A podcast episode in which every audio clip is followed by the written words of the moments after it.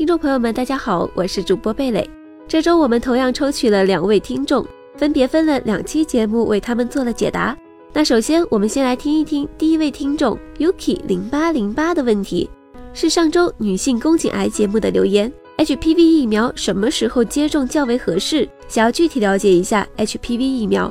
那这周我们继续请来了广州南方医科大学珠江医院的妇产科主任王义峰教授，对这个问题进行解答。王医生。对于这个问题，你怎么看呢？宫颈癌疫苗注射的这个年龄段的问题呢，其实每个国家都不一样。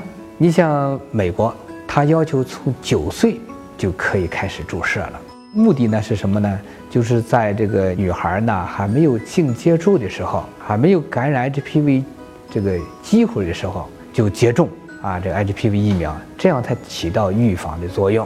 至于说中国要求从几岁开始？专家层面也正在研究商讨这个问题，看看设定是几岁。大多数的意见呢，中国有中国的国情吧，啊，不能像美国那样这么早。建议呢，从初中生开始，也就是说，女孩呢在十五岁左右就开始注射。如果病人呢在注射之前检查没有 HPV 病毒感染的话，是阴性的。这部分病人呢，我们建议都可以注射。有人说呢，就是感染了有阳性的，是是不是就不注射了？其实呢，不是的。就算是感染了阳性的话，我们也建议注射，因为它性别不一样。呃，其实不要有一个误区，如果是你接种了这一个型别的疫苗，说明呢，那么它就会产生了针对这一种亚型的抗体，应该说是一个终身免疫的。但是呢，无论是二价的、四价的，甚至九价的疫苗，针对的就是那几种亚型。那么还有其他的很多亚型呢？没有。所以说，对其他的亚型你没有这种预防作用，所以你不能说是终身的就预防了 HPV 的所有病毒的亚型的感染。注射 HPV 疫苗的话，原则上是六个月以内注射三次，也就是你注射完第一次，然后间隔三个月的时间。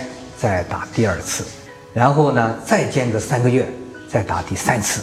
那注射前除了这个做宫颈的脱落细胞学的筛查和 HPV 的筛查以外，还要注意，呃，看哪些病人呢适合打，或者是不适合打，就是有禁忌症的一些病人一定要注意。你比如说，病人呢有过敏体质的，有免疫系统疾病的，啊，有发烧的等等。这些情况呢，哈是不适合注射的。感谢王医生的详细解答，希望这期的解答能够对这方面有相同疑惑的听众朋友们有一定的帮助。那么接下来这个问题呢，是有关于痛风方面的，让我们有请下一位医生。